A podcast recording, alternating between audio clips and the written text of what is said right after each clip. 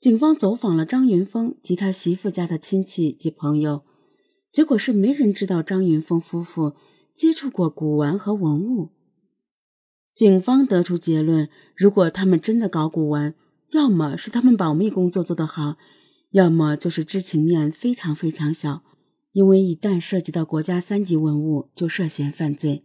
那么，张云峰夫妇不告诉家人和朋友，也是有可能的。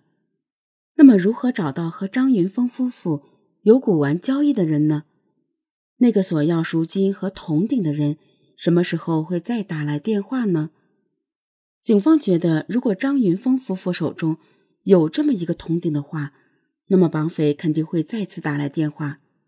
然而，让警方感到奇怪的是，两天时间过去了，绑匪再也没有打过电话。就在警方无处下手的时候，另一路侦查员传来了消息，他们在张云峰所居住的小区监控录像中，发现了张云峰的行踪。二零一三年一月五号二十点左右，这也是老张发现儿子不见的头一天，张云峰走出小区大门。仅仅五分钟之后，田淼一个人也从小区大门的监控下走过。在监控中，可以很明显的看到，田淼在走过小区大门的时候，有一个招手的动作，脚步明显加快了。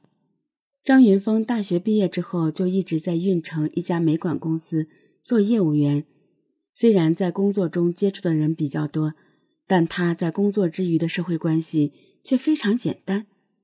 据老张说，儿子为人比较仗义，平时经常和朋友一起聚会。这些朋友老张基本上都认识，也接触过，没有发现谁和儿子有过矛盾。平时张云峰吃喝的钱都是老张给的，张云峰自己的钱自己就消费了。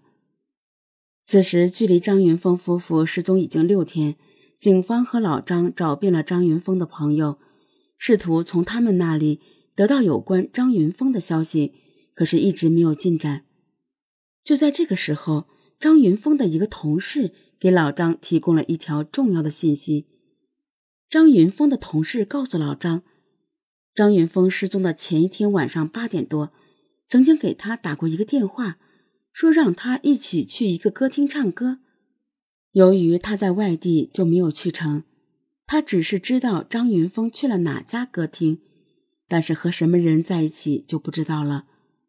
根据这个消息，警方立即调取了这家歌厅的监控录像。监控录像显示，张云峰当天晚上独自一个人到了这家歌厅，随后就上了二楼的一间包房。警方顺着监控往前一看，就两个人进了这个包房。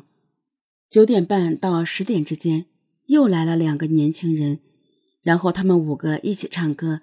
一直唱到晚上十二点多，警方推断能在一起玩四个多小时，证明他们和张云峰的关系应该是比较密切的。监控录像显示，一月六号凌晨的时候，张云峰和另外四个人一起离开了包房。从监控上看，张云峰和这几个人关系非常亲密。随后，张云峰和其他两个人一起坐车离开。这是最后一次见到张云峰。通过老张和张云峰其他朋友的辨认，警方很快就找到当天晚上和张云峰一起唱歌的四个人。最先去 KTV 的两个人，一个是曲帅，一个是马东。后面来的这两个人，一个是陈涛，一个是李耀全。张云峰最后也是上了后面这两个人开的车。曲帅告诉警方。